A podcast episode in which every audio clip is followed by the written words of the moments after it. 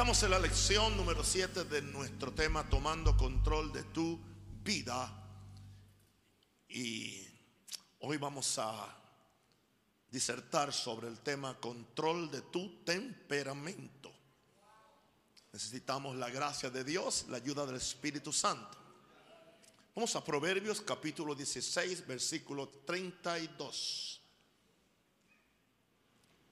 Mejor es el que tarda en airarse que el fuerte.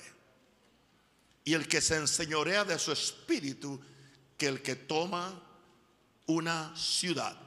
Proverbios 16, 32, una vez más. Necesito los versos rápidamente en la pantalla, por favor. Mejor es el que tarda en airarse que el fuerte. La gente cree que el que se aira es el que fuerte. Y el que se enseñorea su espíritu que el que toma una ciudad. Este tema del temperamento no es fácil predicarlo, pero es necesario. Aleluya. Oro al Señor que lo podamos digerir y recibir los beneficios. Dios dotó al hombre de un temperamento, podemos llamarle genio, para tomar autoridad y dominio en la creación de Dios. Dios no hizo un muñeco. El hombre no podía ser flojo. Tenía que tener un temperamento para el poder dominar la tierra, dominar las bestias, administrar la herencia que Dios le había dado, que era la tierra. Ahora, pero cuando el hombre pierde a Dios, el hombre sin Dios no tiene control de su temperamento.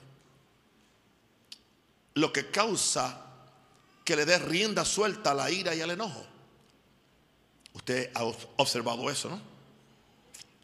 Ahora, Dios quiere que usemos nuestro temperamento para tomar autoridad contra el diablo. Si lo va a usar, úselo bien. Autoridad contra el pecado y todo aquello que se opone a la manifestación de la bondad de Dios hacia los hombres. Ahí necesitamos nosotros ejercer autoridad y ejercer nuestro temperamento. Y pueden haber ocasiones cuando seamos motivados por un enojo, pero no es el enojo ah, pecaminoso, sino que es un enojo de parte de Dios por causa de la justicia, que parte de nuestro temperamento. Veamos que Jesús como un hombre normal tenía su temperamento, pero él sabía cómo y cuándo usarlo. Lo usó como un motivador para traer sanidad a los enfermos. Tenemos un ejemplo de esto en, gloria a Dios, un segundito, santo el Señor, gloria a Dios. Aleluya. Bien. Gracias, gracias. Tenemos un ejemplo de esto en Marcos 3:5. Ah, había un hombre en la sinagoga, era sábado, con la mano eh, eh, torcida, seca, y la gente estaba cuestionando a ver si Jesús lo sanaba en el día incorrecto para ellos, como si Jesús tenía días religiosos para hacer bien. Y aquí vemos el, temperamento de Jesús. Entonces dice Marcos 3:5, mirándoles, mirándolos alrededor con enojo, entristecido por la dureza de sus corazones, dijo al hombre, extiende tu mano. Y él la extendió y la mano fue, le fue restaurada sana. Algo sucedió que aquella actitud que impedía la manifestación de la misericordia de Dios enojó a Jesús. Muchas veces cuando usted oye especialmente alguien tiene un toque profético, una predicación, alguien cree que está bravo con alguien. No es que está bravo. Es, es el temperamento del Espíritu Santo y de Jesús operando en uno. Ahora, en otra ocasión su temperamento manifestó su ira por la violación de la santidad de Dios en su templo. Cuando él fue al templo y vio como la santidad del templo había sido violada, él se enojó. Esto lo encontramos aquí en Marcos 11, 15 al 17. Creo que es importante que lo lea para que ustedes vean que Jesús sí tenía su temperamento y tenía su genio también. Vinieron pues a Jerusalén y entrando Jesús en el templo comenzó a echar fuera a los que vendían y compraban en el templo. Y no le pidió permiso a nadie, ¿no? Y volcó las mesas de los que cambiaban el dinero, los cambistas. Y las sillas de los que vendían palomas. Y no consentía que nadie atravesase el templo llevando utensilio alguno. Y les enseñaba diciendo, y aquí está la razón por la cual él lo hizo. No está escrito, mi casa será llamada casa de oración para todas las naciones, mas vosotros la habéis hecho cueva de ladrones. Ahora, no nos equivoquemos creyendo que podemos usar la ira de nuestro temperamento para corregir cosas en nuestra propia autoridad. Jesús no lo hizo en su propia autoridad. Cuando Jesús manifestó su temperamento y su enojo con esta situación, lo que Jesús hizo estaba fundado en la dirección de su Padre y segundo en la dirección de la Santa Escritura. O sea que él nunca hizo nada que su Padre no le dijo que lo hiciera en el momento. Pero además de eso, Jesús necesitaba un apoyo escritural para hacerlo. Interesantemente que está en Jeremías 7, versículo 11, indicando esto, que Jesús conocía muy bien las escrituras. Dice el verso 11 de Jeremías 7, es cueva de ladrones delante de vuestros ojos esta casa, ya que el pueblo estaba en pecado, sobre la cual es invocado mi nombre y aquí que también yo lo veo, dice Jehová. La misma expresión de la palabra escrita en Jeremías es la que Jesús usa, indicando esto que Jesús operó a base de dos, dos cosas que son fundamentales, especialmente para los que tenemos ministerio o queremos ejercer cierta autoridad o queremos aún predicar. Primero la dirección de Dios directa a uno y después que haya un soporte bíblico para hacerlo. Son dos leyes que yo he observado cuidadosamente y yo no me salgo de esos parámetros. Tengo que tener la dirección de Dios para hablarlo y tengo que tener prueba bíblica, capítulo y verso para hacerlo o no lo hago. ¿Están conmigo? Así que nunca podremos tomar autoridad contra ningún demonio o situación si primero no aprendemos a controlar nuestro genio y temperamento. Y muchas veces las personas más indisciplinadas y más problemáticas son los que creen que pueden organizar y poner en regla a todo el mundo cuando ellos están siempre desarreglados. Veamos las dos cosas que Salomón admiró al ver la conducta de los hombres en el verso que, acabamos de leer al principio. Lo primero que él admiró fue el que tarda en airarse. Él se dio cuenta que había una bendición en ser taldo para la ira. El que tarda en airarse es mejor que una persona fuerte. Es lo que él dijo. Nosotros creemos que el más bravo es el más fuerte. Pero, y entonces, lo segundo que él admiró fue el que se enseñorea de su espíritu. De su espíritu, está hablando de su, de su genio, de, su espíritu, de, aleluya, de su ánimo. Es mejor que el que toma una ciudad. Wow, lo puso muy alto eh, Salomón. Ahora, la fortaleza del ser humano no consiste en darle, en darles, en darle rienda suelta a su temperamento y permitir que la ira lo controle. ¿Cuántas tragedias son resultado de un espíritu sin control? No hay excusas, especialmente si somos hijos de Dios, para no ejercer control sobre nuestro temperamento. Es posible, mi hermano y hermana, que pueda conquistar cualquier cosa. Aleluya. Como conquistar una ciudad. Pero después de conquistarla no sabes qué hacer con ello.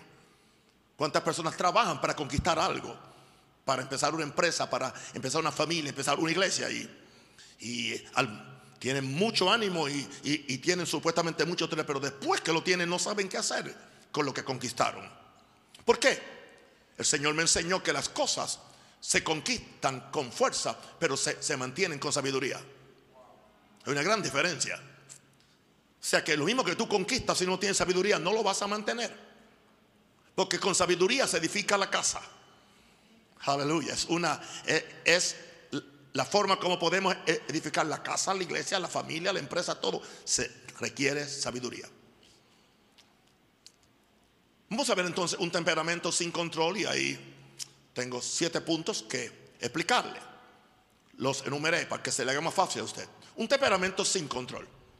En primer lugar, el orgullo nos lleva a la prepotencia que ¿Qué nos hace creer que estamos al control de nuestras vidas y no tenemos que cuidarnos. El orgullo. Una persona temperamental es una persona soberbia, orgullosa, prepotente, altanera. Se me terminaron los adjetivos. Los soberbios operan en el espíritu de Lucifer, que lo lleva a pensar que ellos son el centro de todo. No sé si conoce gente así. Y esperan que los otros se conformen a sus exigencias, aunque sean injustas, aunque no, no sean prácticas. No te extraña que el mismo diablo llegó a pensar que su creador se sometiera a él, lo que le ocasionó su ruina eterna. Perdió la paciencia el diablo. Aleluya, porque eh, parece que él quería más gloria que la que Dios le había dado, que más Dios le podía dar cuando lo puso al frente para que, para que lo adorara y para que recibiera todo el resplandor de la gloria. Parece que eso no era suficiente para él. Escúchenme, pastores principales, ten cuidado con esa gente que vienen que no es suficiente todo lo que tú haces y, lo que tú le das. Siempre quieren más. Esas son la gente que destruyen y dividen iglesias. Ahora, este orgullo es la raíz de todos los pecados habidos y por haber. Pero una persona crucifica su orgullo y entonces con humildad puede admitir que tiene un temperamento, que tiene un problema de temperamento fuera de control. No, yo no tengo ningún, ningún. Es interesante que lo que es el orgullo y, y, ese temperamento endemoniado, casi nunca la persona que lo tiene lo puede admitir hasta que se da con la cabeza en el piso. Y aún así le echa la culpa al piso. ¿Están conmigo? Ahora, el gran problema que Dios tiene con los hombres es su propensión al orgullo, a la, a la, altanería, entiende, a high minded, como dice en inglés, esa mente altísima, que eventualmente será erradicado de toda la tierra, porque Dios dice en Isaías 13:11 lo, lo que Él va a hacer con el mundo, y esto es cumplimiento. Y en el capítulo completo habla de la segunda venida de Cristo. Pero ese no es el tema ahora. Pero hay un verso, el verso 11 de Isaías 13 dice, y castigaré al mundo por su maldad y los impíos por su iniquidad. Y haré que cese la arrogancia. ¿Oye eso? ¿Se da cuenta cuál es el padre de, todos los pecados? La arrogancia de los soberbios. Interesante que usa dos palabras que las mismas tienen el, el mismo significado. Arrogante ser orgulloso. Y ahí habla que los soberbios tienen arrogancias. Imagínense, con ser soberbio basta. Si tiene arrogancia, es peor. Hará que cese la arrogancia de los soberbios y abatiré la altivez de los fuertes. ¿Cuál es fuerte? Los que creen que son fuertes en su propia fuerza, en su propia sabiduría, en su propia astucia. Señor, no guarde. Hermano, no hay problema en ser humilde. Tú no pierdes nada siendo humilde. La persona más fuerte es la persona más humilde. Pero la sociedad no lo ve así. Yo no voy a permitir que nadie me pase por encima. Yo no soy alfombra de nadie. La gente no sabe cómo somos los Pérez o los Rosarios o los Martínez. Que se mete conmigo hasta ahí llegó. Casi no tiene temperamento. Una vez más, y castigaré al mundo por su maldad y a los impíos por su iniquidad, y haré que cese la arrogancia de los soberbios y abatiré el altivez de los fuertes. En Apocalipsis dice que en aquel día se van a esconder en las cuevas cuando vean la señal del Hijo del Hombre, se van a esconder en, en las cuevas. Aleluya. Con el miedo de que están viendo ya la figura de Jesús que se aproxima a esta tierra a imponer su gobierno y a dar la última pelea contra el anticristo y sus seguidores. Un temperamento sin control. Número dos, es de sabios controlar su temperamento. Es de sabio. Lo que hace a una persona sabia es admitir que no lo sabe todo. Muy contrario a los sabijondos. Proverbios 1, verso 5 dice, oirá el sabio Wow, el sabio sabe oír. Y no solamente sabe oír, y aumentará el saber. El sabio sabe que lo que él sabe no es suficiente para lo próximo que tiene que hacer. Yo sé por experiencia y por revelación que lo que yo he hecho hasta ahora para pastorear mil y, y 1500 personas que hemos llegado a pastorear aquí en una iglesia, no será suficiente para pastorear cinco mil personas. Eso es si Dios nos permite, tan siquiera un culto de cinco mil personas, pero que si el Señor nos permite tener tres cultos de cinco mil, estaríamos hablando de 15 mil personas.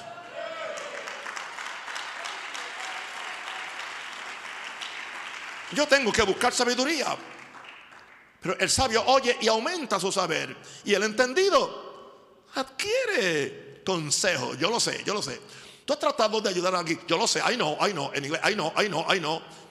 Y no se sabe amarrar los zapatos, muchachito. I know, I know, I know.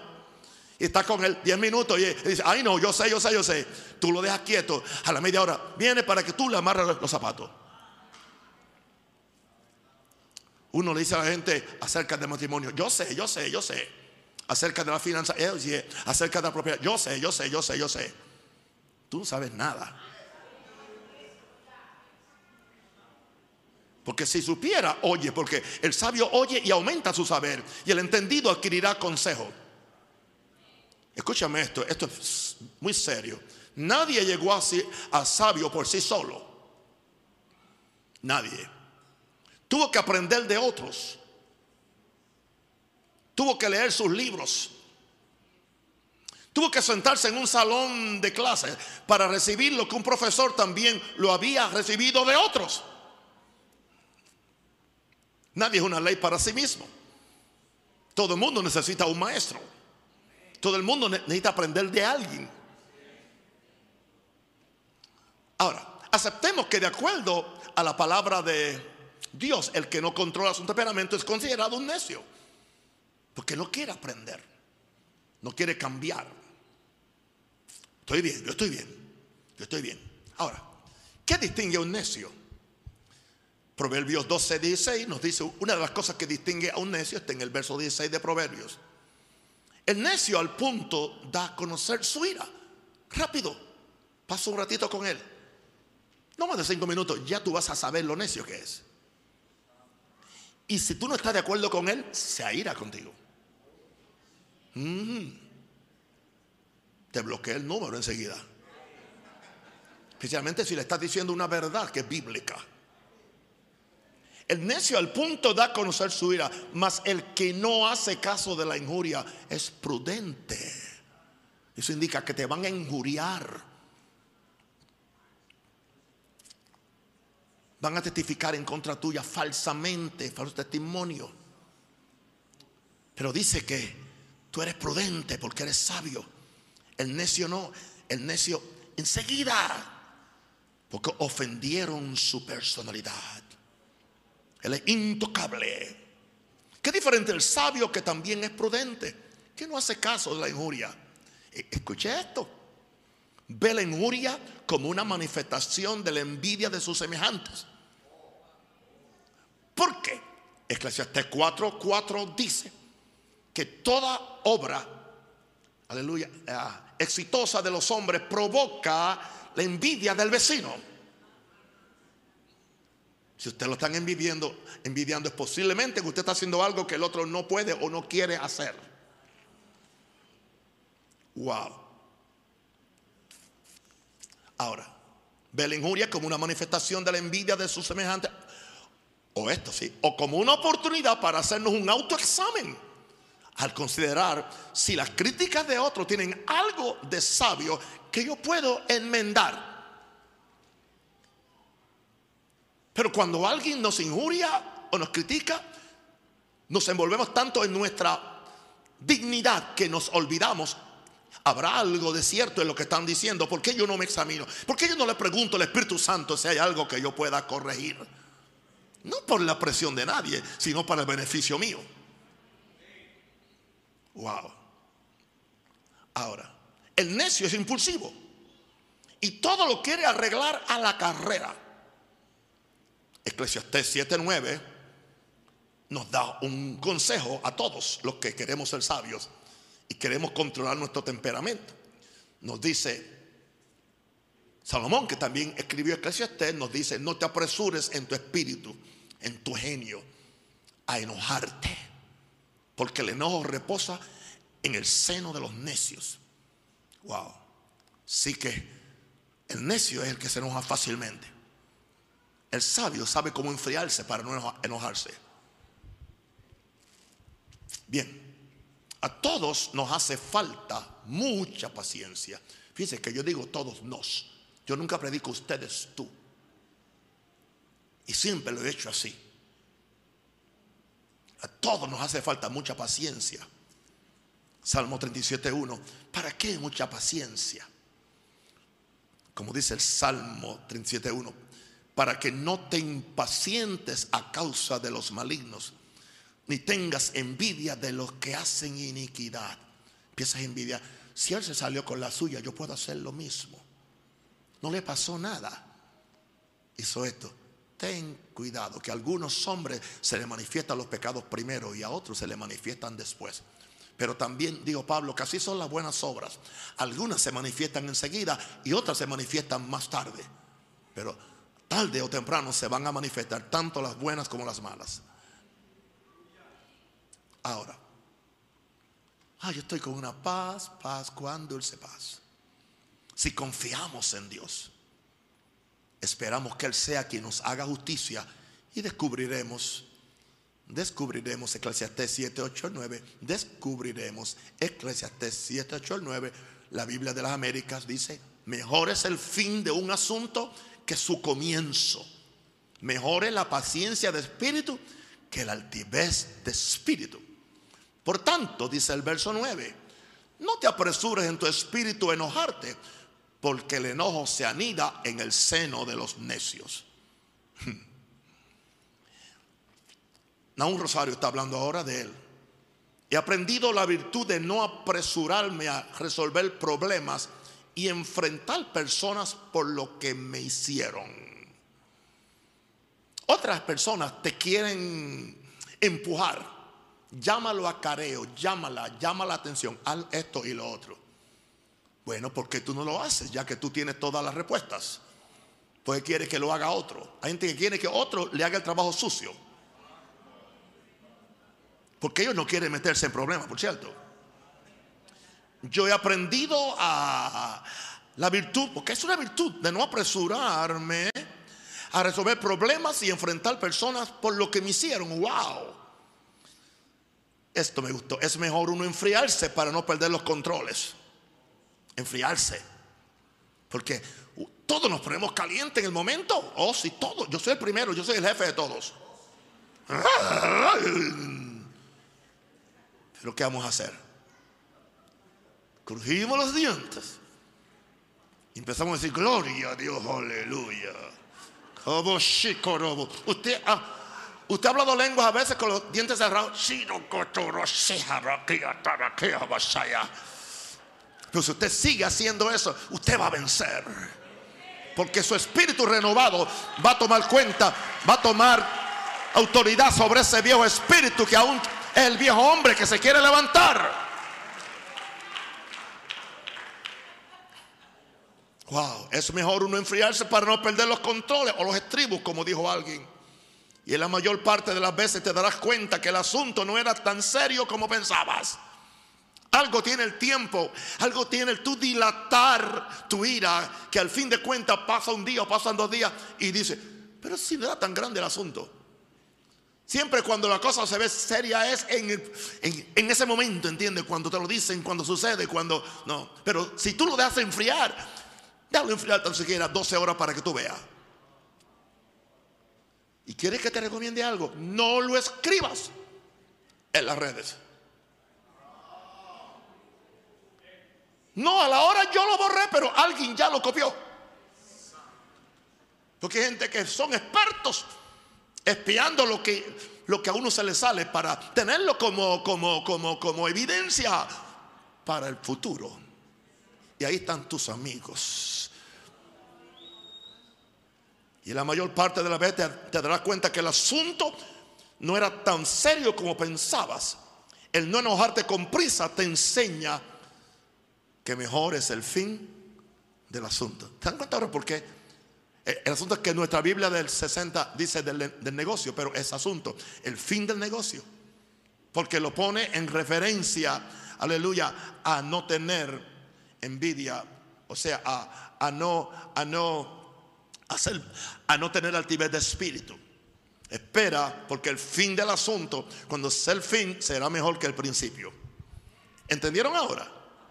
Ok, bien. Número tres, las contiendas son el fruto de ser rápido para la ira. Proverbios 15, 18.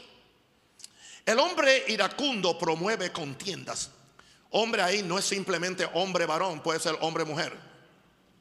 Porque a los dos se le llamó hombre, varón y varona. El hombre iracundo, la mujer iracunda, promueve contienda. Mas el que tarda en airarse, apacigua la rencilla. Dice que la, la blanda respuesta hace bajar el furor. No seamos como aquellos que no tienen paz con nadie. Es evidente que no tienen paz con ellos mismos porque nunca han hecho una verdadera paz con Dios. Los iracundos se odian a ellos mismos y ven un enemigo en cada persona que ellos piensan que se les atraviesa en el camino. Ven un enemigo. O en cada persona que hace una cosa diferente o viene a invadirle el territorio como dijeron de mí en Panamá. Y no aún tranquilo. Nunca le salieron úlceras. Podemos ser incitados por nuestras propias inseguridades. Y yo no soy psicólogo, ok. Yo hablo del Espíritu Santo. Podemos ser incitados por nuestras propias inseguridades y por la envidia que se nos levante en el corazón al ver lo que otros han logrado y por qué yo no. Y pierdes más tiempo en lo que tú no has logrado que otro ha logrado, que no llegas a lograr lo que Dios quería que tú lograras, que no era necesariamente lo que el otro está logrando. Porque lo que tú estás logrando debe ser el logro que, que, que, que Dios logró para ti. My God. Wow. Eso le puede pasar a un hombre santo de Dios. Nadie es santo. Veremos un hombre santo como Asaf. Asaf era el director musical de David. El Salmo 73. Asaf no tuvo orgullo para confesar como casi él cae en la trampa. Casi cae en la trampa. Él dice en el versículo 2 y 3 del Salmo 73, en cuanto a mí, casi se deslizaron mis pies por poco rebalaron mis pasos, porque tuve envidia de los arrogantes, viendo la prosperidad de los impíos. Él se dio cuenta cómo eso podía afectar el estado de su corazón. Por eso es que empieza el Salmo 73, 1 diciendo algo que aparentemente no tiene relación con el verso 2 y 3. Yo la vi por primera vez en mi vida. Ciertamente el buen, es bueno Dios para con Israel y para con los limpios de corazón. Él estaba en el proceso de casi dañar su corazón. En otras palabras, si quiero la bondad de Dios, debo cuidar mi corazón. Dios es bueno, pero es con los limpios de corazón. Si quiero la bondad de Dios, debo cuidar mi corazón. Ahora, volvamos a Asaf. ¿Cómo Asaf resolvió su problema de envidia que lo podía llevar a la ira y a la contienda?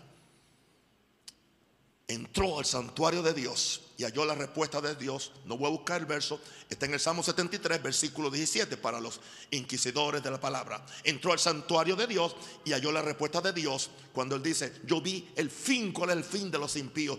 Van a caer en, ahí está, van a caer en sus propios, van a rebalar solitos. Nadie los va a empujar. Ahora, ¿qué hizo entonces Asaf? Hizo lo que su pastor David le había dicho.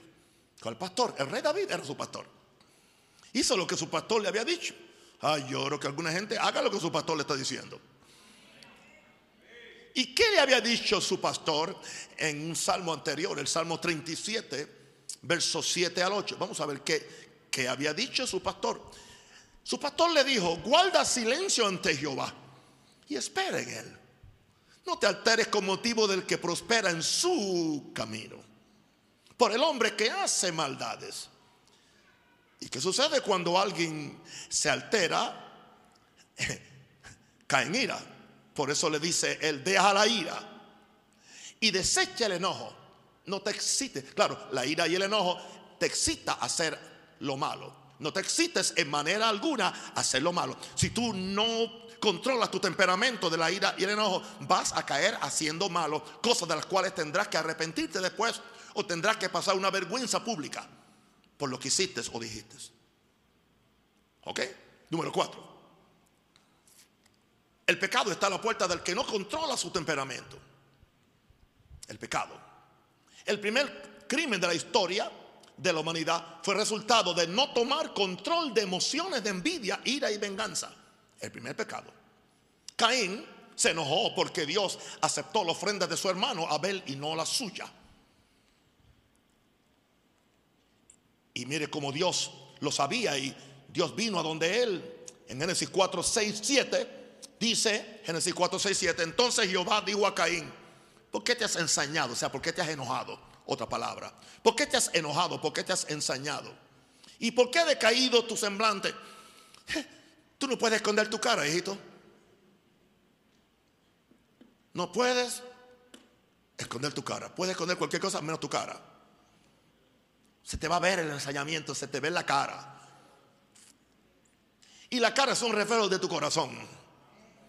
¿Y por qué ha decaído tu semblante? Está Dios hablando. Si bien hiciere. Interesante, creo que fue la primera vez que le, que le habló Dios a Caín.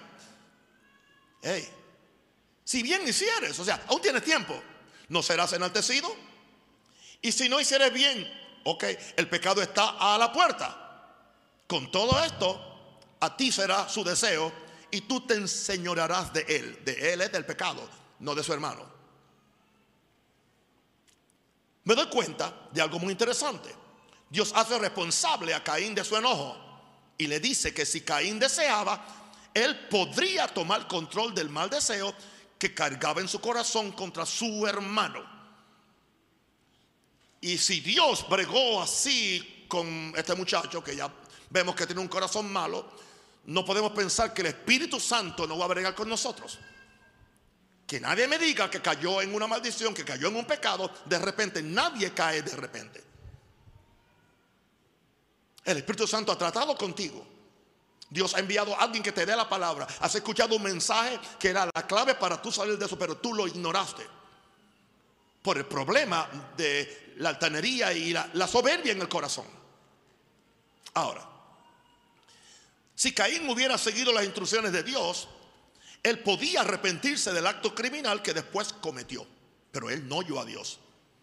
Dios le dio una oportunidad de que hiciera el bien para ser enaltecido por Dios. Dios dice, será enaltecido. Wow, Dios le prometió enaltecerlo si él enmendaba su camino y hacía las cosas bien. Es posible que Dios le estaba diciendo, ¿por qué no presentas otro sacrificio? A ver. Ok. ¿Crees que yo no acepté la primera? ¿Por qué no te preguntas por qué? ¿Por qué no me preguntas por qué yo no acepté el tuyo y acepté el de tu hermano? Y yo te ayudo. Hazlo por segunda vez. Y si lo haces bien, vas a ser enaltecido como yo enaltecí a tu hermano. Pero enojándote por tu hermano porque tiene más unción que tú, no te va a dar unción a ti.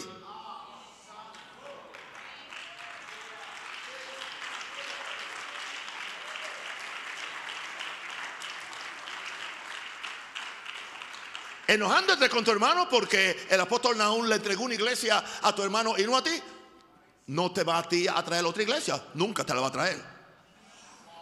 Dios se encargará de que no, de que no te toque. Eso tiene que salir, porque todo eso es parte de un mal temperamento. Wow. Podemos decir entonces que todo pecado es falta de control en la persona que lo comete, sea salvo, sea un pecador. Recordemos que el pecado empieza en el corazón y es ahí donde hay que extirparlo. Fuera, diga fuera. Me parece que el problema mayor siempre el temperamento es ira y enojo. Siempre se manifiestan. Proverbio 29, 22, la nueva traducción viviente dice, la persona enojada comienza pleitos. Si no los hay, los comienza. Hay gente que donde quiera que llegan, son cargadores, transportan pleitos. Estaba todo en paz hasta que ellos llegaron. El que pierde los estribos con facilidad comete todo tipo de pecados, dice Proverbios 29, 22, la NTV o NTV. Señor, ayúdanos, Padre. Número 5. Temperamentos sin control trae destrucción y ruina. Salomón usa mucho la frase altivez de espíritu, que no es otra cosa que un espíritu de prepotencia, arrogancia y levantamiento del ego. Hay promesas también para el altivo de espíritu en la Biblia. Si alguno me está escuchando, te voy a dar la promesa que la Biblia tiene para ti, para que la recibas ahora mismo. Y estoy usando la nueva traducción viviente en Proverbios 16, 18. Esta es una promesa para el altivo de espíritu. Dice, el orgullo va delante de la destrucción y la arrogancia antes de, de la caída. Así que para ellos hay destrucción y caída. Dos maravillosas promesas, ¿no? Tarde o temprano, o quizás más temprano que tarde, la destrucción alcanza a los orgullosos y la caída a los arrogantes. Ahora, no se equivoque, por un tiempo, por un tiempo florecen, pero no les dura mucho. Tengo un dicho, y el dicho es, es cuestión de tiempo. Los que están alrededor mío, cada vez que me dicen, yo digo, es cuestión de tiempo. Y sigo caminando muy tranquilo. Es cuestión de tiempo, pero no es cuestión de tiempo. Salmo 37, 35 al 36. Es cuestión de tiempo porque dice el Salmo 37, verso 35. Vi yo al impío sumamente enaltecido, prepotente. Se extendía como laurel verde, como esa enredadera que cubre una pared, ¿no? Pero él pasó. Él pasó. Y aquí ya no estaba. Lo busqué y no fue hallado. Pero el justo permanece para siempre. Aun cuando se va de esta tierra, aún permanece en los pensamientos, aún permanece en los corazones de la gente. Porque es justo. Aleluya. Gloria a Dios. Dice que el que, el que no ama al mundo permanece para siempre. No mesa al mundo en las cosas del mundo. ¿Cuántos quieren permanecer para siempre? No hay peor cosa que, aleluya, que usted salir de esta tierra y la, y la gente están aplaudiendo porque usted lo sacaron y casi siempre antes de tiempo. Ahora voy a hacer un poquito personal en mis comentarios. No uso esto mucho en mis libros a menos que el Señor me lo, me lo instigue. ¿Qué no he visto yo en casi 50 años de ministerio? Grandes empresas religiosas se fueron al piso por la arrogancia de sus líderes. Llegaron a decir que ellos eran los únicos escogidos de Dios para el último avivamiento. Y todo el que no se sometía a ellos o hacían las cosas como ellos no tendrían éxito. Pero los he visto trágicamente caer en adulterio, perder la unción que los hizo avanzar al principio y ser instrumentos para traer vergüenza al Evangelio y al nombre de Cristo. Para los que quieren saber, mis amigos y amigos, esta es una de las razones por las cuales vivo una vida tan radical en mi búsqueda de Dios y su reino. ¿Por qué? Porque yo conozco de qué yo estoy hecho. David decía, aleluya, entienda yo o conozca yo mi fragilidad, sepa yo cuán frágil soy. Hay un dicho filosófico que dice, conócete a ti mismo. Tú debes saber de qué tú eres capaz si tú no estás en el Espíritu. Tú tienes que saber de qué tú eres capaz si no estás orando. Yo sé de que yo soy capaz si no vivo este tipo de vida. Posiblemente iría por la tercera o cuarta mujer. Ya. Yes. Así tú lo ves en el mundo. Se casan siete veces y después dicen que todas fueron el, el problema. Ellos no. Nunca ellos. Wow, qué coincidencia. Siete veces y él fue el santito. Por eso, digan lo que digan, digan lo que digan los demás. Yo voy a orar Voy a predicar este evangelio. No voy a avergonzarme del evangelio. Voy a buscar la santidad. Voy a buscar la vida del Espíritu. Voy a ser íntegro. Voy a ser amoroso. Voy a ser generoso. Voy a creerle a Dios. Porque hay recompensa para el justo. Hay recompensa para el justo. Hay recompensa para el justo. El día de paga siempre le llega. Temperamento sin control destruye matrimonios, destruye individuos, destruye familias enteras, destruye iglesias y aún naciones. Haciendo cosas impulsados sin pensar. Que Dios nos ayude a ser humildes y dispuestos a hacer lo que sea para mantener un temperamento que es una reflexión del carácter de Cristo en nosotros. No que no tendremos temperamento, pero nuestro temperamento será una reflexión del mismo Espíritu de Jesús. Sed humildes como yo soy humilde. Número 6. La falta de control en el temperamento derriba los muros de protección y los enemigos demonios pueden ocuparnos fácilmente. Proverbios 25, 28, quizás lo he comentado otras veces en este en este libro y quizás lo vuelva a comentar en las lecciones que faltan.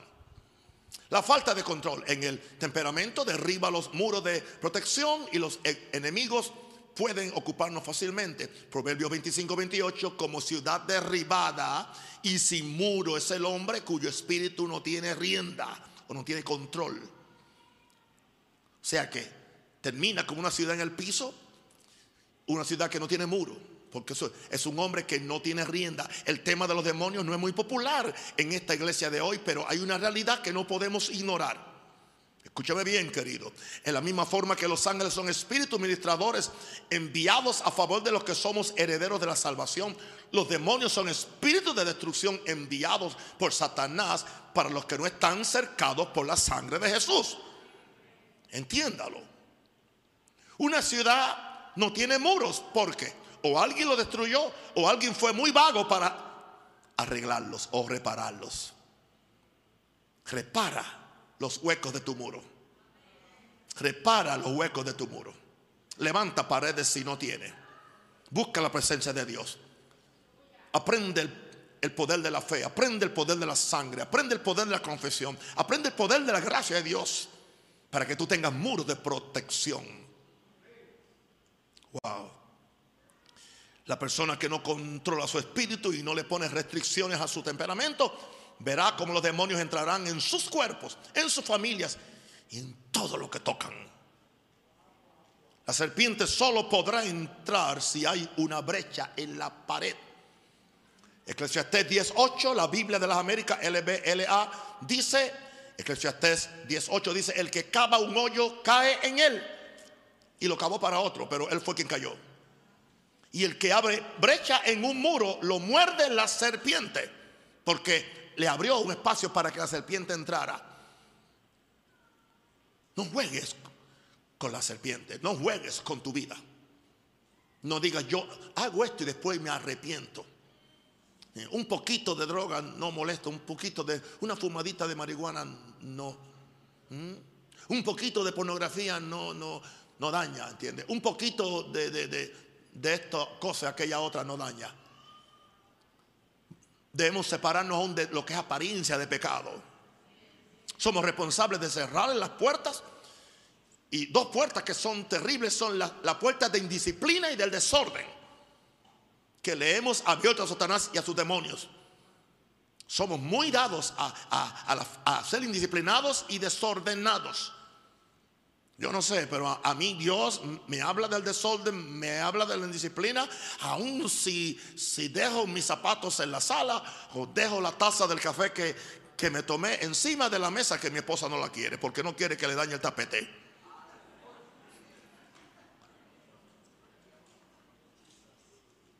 Pero usted se disciplina. Y no deje para mañana lo que puede hacer hoy. Porque usted le abre puertas a la serpiente. ¿Están conmigo, queridos? ¿Alguien ha sido bendecido hasta ahora?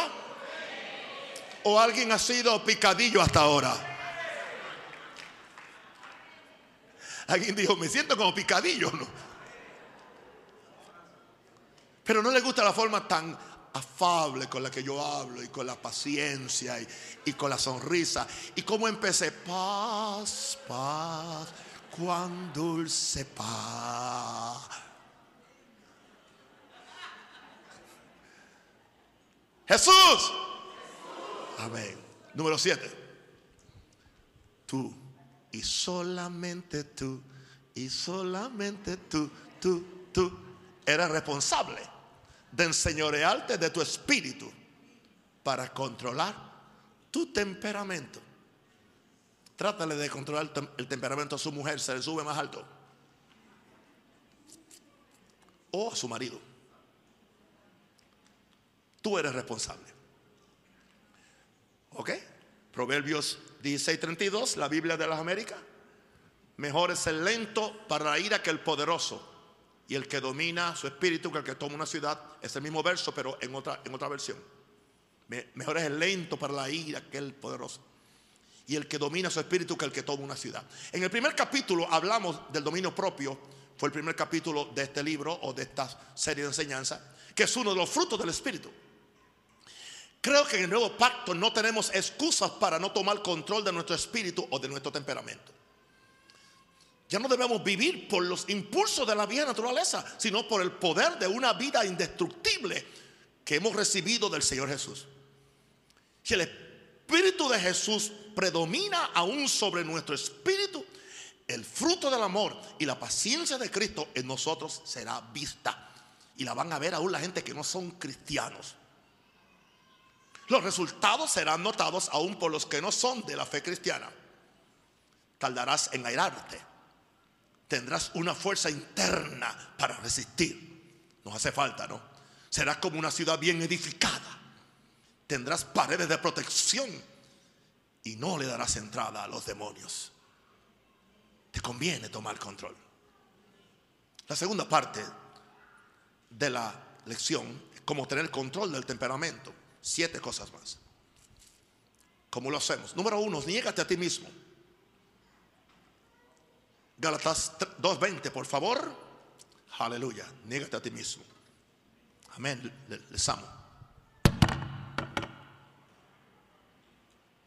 ¿Alguien está aprendiendo algo?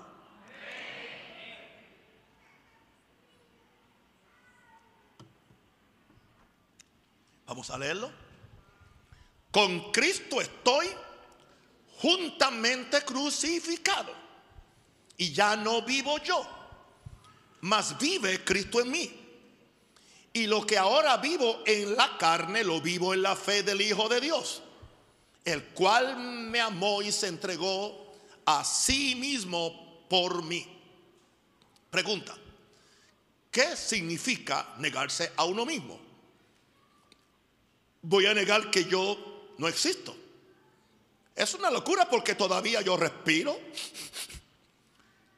camino por la tierra, tomo decisiones. No me creas loco, pero dentro de ti hay dos personas que se pelean una con la otra. Estas dos personas se llaman el viejo hombre y el nuevo hombre. El viejo es tu naturaleza humana que recibiste de Adán y está manchada por la tinta del pecado.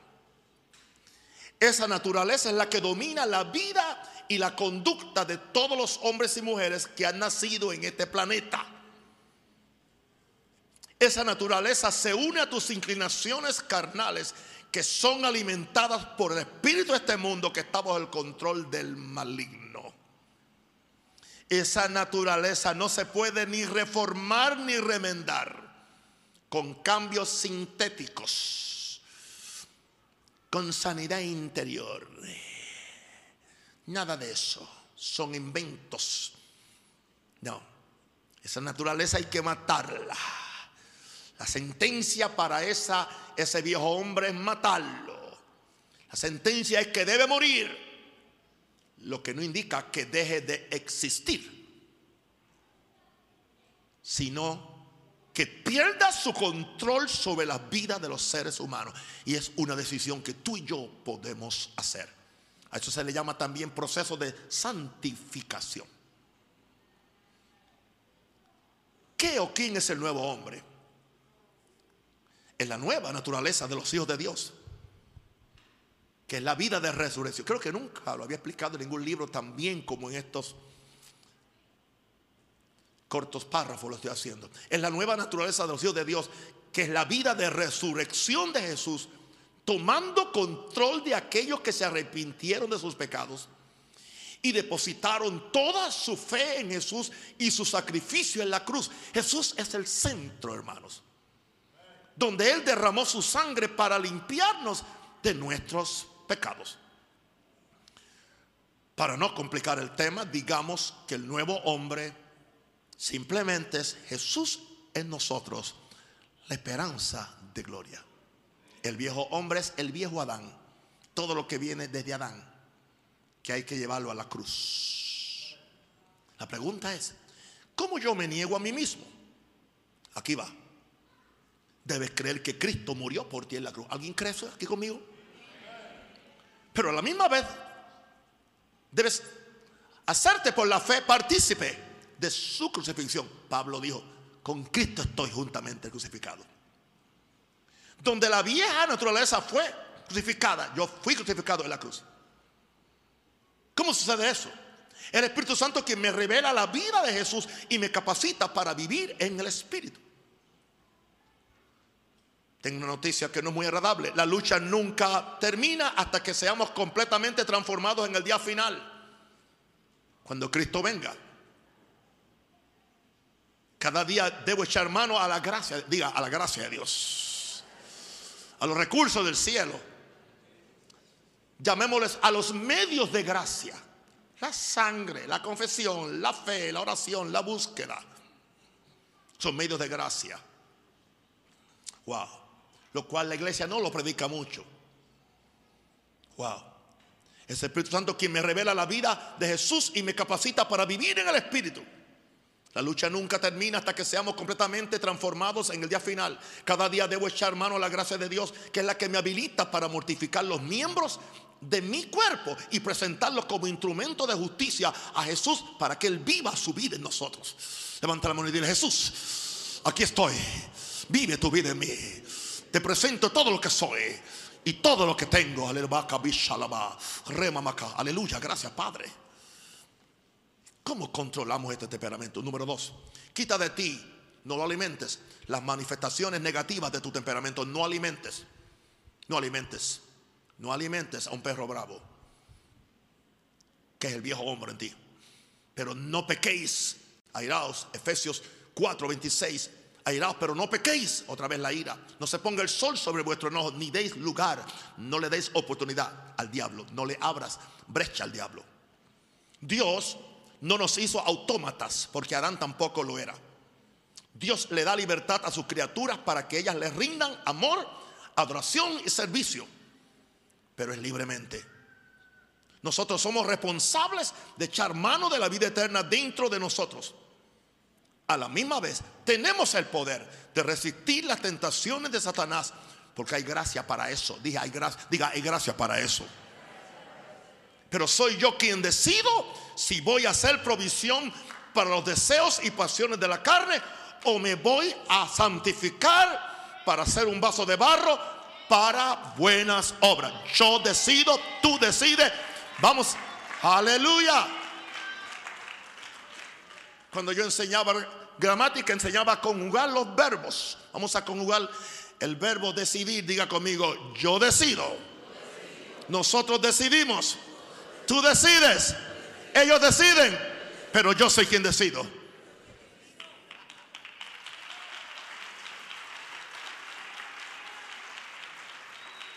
Y es un verbo regular, es fácil la conjugación. ¿Habrá aquí otro profesor de español que me pueda ayudar? No, no sé. ¿Qué es lo tercero que hago para controlar? ¿Alguien quiere controlarla? ¿Usted quiere sal ¿Usted quiere seguir igual? Ok. Aprende de, de la humildad de Cristo. Mateo 11, 29. Llevad mi yugo sobre vosotros. No, yo soy libre, yo soy libre. No, no, tú no eres libre. Tú eres libre del pecado, pero no de Jesús. De Jesús eres esclavo. Pero ¿qué? ¿Qué amante es Él? No hay nadie tan amante. No hay un, no hay un master, no hay un amo de esclavos más bueno y más, y más paciente y, y más generoso que Jesús. ¿Cómo cuida a sus siervos? Porque son sus hermanos. No nos maltrata. Aleluya. Llevad mi yugo, Mateo 11, 29, sobre vosotros y aprended de mí que soy manso, no menso, dijo manso, y humilde de corazón, y hallaréis descanso para vuestras almas. Que nadie se haga ideas que pueda hacerlo del punto 2, llevando una vida independiente de Cristo. Por eso la importancia del primer punto para controlar nuestra vida y nuestro temperamento. Jesús nos advirtió que somos pámpanos de Él, quien es la vida verdadera. Nos dijo que separado de Él, nada podemos hacer. Paréntesis, lea mi libro Conectado con Jesús. Un pequeño comercial en mi propio libro. En la medida que yo pegado a la vid, chupo la savia de su vida, es que puedo llevar frutos como los que Jesús llevó en esta tierra. Yo lo creo. Diga amén. Antes de Jesús hablar de la vid, había invitado a las multitudes a llevar su yugo y aprender de su humildad. Hoy eso es más que patente porque ahora mi Cristo está resucitado y viviendo en los creyentes de la nueva creación. Además del amor, lo más que distingue a Jesús es su humildad. Lo mostró en la vida que llevó aquí en la tierra. ¿Cómo lo logra? Él dijo una vez, el Padre que mora en mí, Él es quien hace las obras. Él es. Jesús sabía que su Padre vivía dentro de Él. Su humildad vino del Padre. Hoy yo le decía al pastor Joel mientras comíamos, decía, yo creo que Dios se metió dentro de mí, por fin. Y yo siempre he sido salvo, pero estoy hablando algo, algo que, algo que ha pasado en mi vida.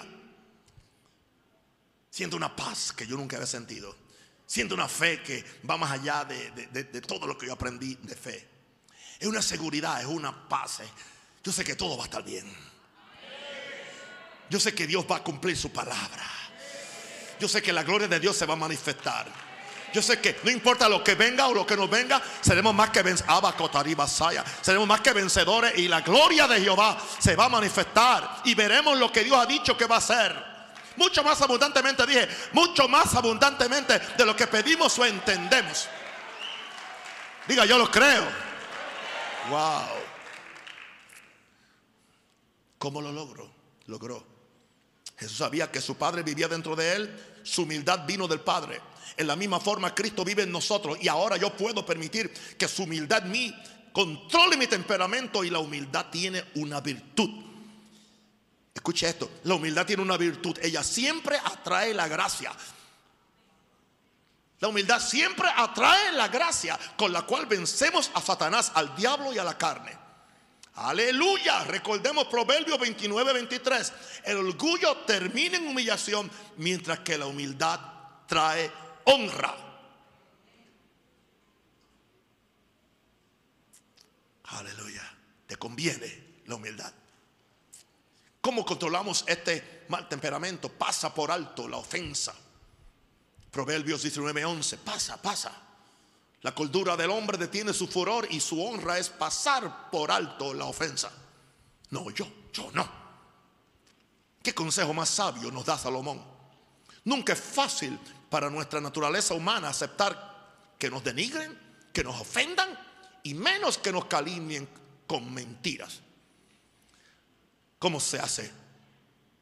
Solamente poniendo los ojos en Jesús, que se enfocó no en lo que los hombres le hacían, lo que las multitudes en el Calvario le vociferaban y la frustración que fue su propio pueblo quien lo crucificó. ¿Por qué? Jesús vivía para el alto propósito, diga alto propósito, que el Padre le había asignado. Tú tienes que tener un sentido de propósito, a sense of purpose. Tú tienes que tener un sentido de un destino para donde Dios te ha dicho que tú vas a ir. Y no frustrar ese destino.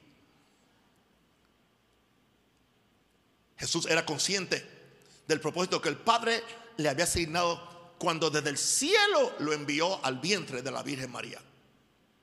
Jesús se enfocó en hacer bien a sus hermanos de la raza humana y en honrar a su Padre. Eso lo protegió de abrir su boca en maldición en contra de los que lo crucificaban. Jesús mantuvo su cordura en las circunstancias que otro con el poder que él sabía que tenía los hubiera consumido a todos con una sola palabra. ¿Se acuerda lo que le dijo a Pedro cuando Pedro sacó la espada? Dijo, yo puedo llamar cinco legiones de ángeles a mi padre y él me, los enviaría ahora mismo. Wow. Pero dice, pero ¿cómo se cumplirían las escrituras? O sea, tengo, yo, yo tengo que poner el cumplimiento de las escrituras por encima de mi propia seguridad. Él decidió pasar por alto la ofensa para salvarme a mí y a ti. Para quitarme la maldición y a ti. Y para un día sentarme con Él en el trono de su Padre. Nos conviene la humildad. Nos conviene la humildad. ¿Cómo tú controlas el temperamento? Dale el control al Espíritu Santo. Vamos a leer Gálatas 15, 16, 17. Hay que leerlo. Uso la nueva traducción viviente. Y vamos a leer la versión que tengan ahí, pueden poner, pero yo quiero leer esto porque es muy importante. Por eso les digo, dejen que el Espíritu Santo los guíe en la vida. Entonces no se dejarán llevar por los impulsos de la naturaleza pecaminosa. La naturaleza pecaminosa, que es la carne, desea hacer el mal, que es precisamente lo contrario de lo que quiere el Espíritu. Y el Espíritu nos da deseos que se oponen a lo que desea la naturaleza pecaminosa. Estas dos fuerzas luchan constantemente entre sí. Entonces, ustedes no son libres para llevar a cabo sus buenas intenciones. Necesitamos al Espíritu Santo de Dios. Hermanos y hermanas, no estamos solos en el mundo. No me cansaré de gritarle a los cuatro vientos que Jesús hizo una promesa y la cumplió, enviando al consolador. Este Espíritu Santo es ahora no solo el representante de Jesús en la tierra, sino la personificación de Él. Dentro del creyente, dentro del creyente, busquemos ser llenos de Él, no solamente para tener una buena experiencia, sino para que Él nos dé el poder para manifestar la vida de Jesús y revelar al mundo que Cristo no está muerto está resucitado y moviéndose en la tierra en la persona del Espíritu Santo.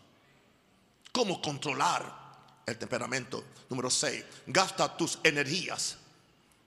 Gasta tus energías en el servicio a Dios y en la lucha contra las obras del diablo. Gasta tus energías. 1 Corintios 15, 58. 1 Corintios 15, 58. Así que hermanos míos, amados, Estad firmes y constantes, creciendo en la obra del Señor siempre, sabiendo que vuestro trabajo en el Señor no es en vano. Alguien que está ocupado en el reino de Dios, orando, leyendo la palabra y buscando siempre cómo manifestar el amor y la misericordia de Dios al mundo, no le quedan energías para envolverse en pugnas y luchas infructuosas con la gente. La inacción y la pereza son terribles enemigas de tu vida espiritual. ¿Por qué malgastar el tiempo en tanta actividad que nada glorifica a Dios? No hay tiempo para pensar en lo que alguien dijo de mí o no dijo. Liberémonos de las redes sociales, donde hay tanto chisme aún entre cristianos, acusándose unos a otros y compitiendo por seguidores, aún dentro del ministerio. haciendo presentaciones sobre alguien, doctorando eh, mensajes, cambiando, tomando cosas fuera de control.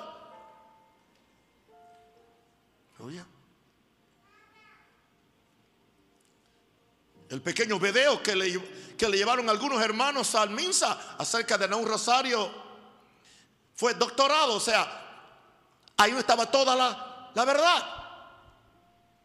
Ahí no estaba la verdad. Se sacó simplemente algo fuera de contexto. Gloria a Dios. Pero gloria a Dios que yo envié allá a mi paracleto allá al pastor Joel. Con el video completo. Escúchame esto ahora. No somos un equipo de fútbol que juega para ganar y celebrar y pasar la noche emborrachándose o con mujeres. Ahora sí que la me metí con la Cele ahora, ¿no? No somos, no somos un equipo de fútbol para jugar, ganar y celebrar. No, somos un ejército que estamos en pie de guerra peleando por la vida de nuestras familias, nuestros amigos, nuestros países, por nuestra propia vida. No nos cansemos de alumbrar con la luz del mundo, con la luz del Evangelio. Somos la luz del mundo, somos la sal de la tierra. Seamos lo que Dios dijo que somos.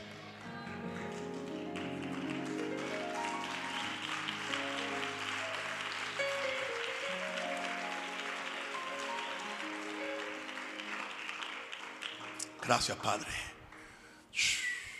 Venga el miércoles que viene, tomando control de tus decisiones.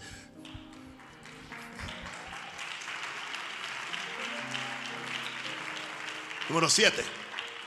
Poniendo tu fe y confianza en Dios para que Él sea tu defensa. Punto. Salmo 37, 5 al 6. Salmo 37, 5 al 6. Encomienda a Jehová tu camino y confía en Él. Y Él hará. ¿Cómo lo va a hacer? Exhibirá tu justicia como la luz y tu derecho como el mediodía. Te doy un consejito. Si estás pensando en vengarte contra alguien por alguna injusticia que te hicieron, te presento mi fórmula corta para vengarme. Es muy corta, corta, muy corta, son cinco palabritas. Y te la voy a dar y no te voy a cobrar derechos. ¿Estás listo? Mi mejor venganza es, no, son seis, seis palabras, em, son seis palabras, es mi éxito. Diga conmigo, mi mejor venganza es mi éxito. Y creo que esto armoniza con la escritura del Salmo 37, 5 a 6 que acabamos de leer. Encomienda lleva tu camino, confía en Él, Él hará. Donde está el éxito, Él exhibirá tu justicia y tu derecho como el mediodía. Ahora, ¿qué es de más valor? ¿Que yo me defienda o dejar que sea Dios quien lo haga? Pregunta, ¿quién podrás luchar contra Dios y salir ileso? ¿Quién? Yo lo veo en esta forma que es muy práctica. Si yo tengo un caso legal y yo sé que soy inocente, pero además de ello tengo el mejor abogado del país que defiende mi caso, Dejo de preocuparme porque tengo confianza en el talento y la habilidad de mi consejero legal. Apliquemos eso a Dios. Ahora, estamos hablando de Dios. Quien puede ser abogado para la misma vez que es fiscal acusador para mis adversarios. Y es el mismo.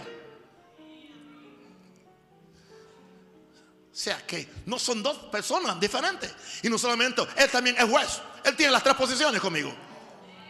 ¿Cómo yo puedo perder con alguien que tiene esas tres cosas que están divididas en nuestro sistema penal? Alguien dice aleluya. Una vez más. Estamos hablando de Dios quien puede ser abogado para mí a la misma vez que es el fiscal acusador para mis adversarios. Se trata del Dios creador del universo, quien también es un juez justo. Por lo tanto, yo escojo confiar en Él. Y Él establecerá mi justicia. Aquí está mi venganza. Jehová exhibirá mi justicia como la luz y mi derecho como el mediodía. Gloria a Dios, gloria a Dios. Está en mis notas, ok, gloria a Dios. De un aplauso a Jesús.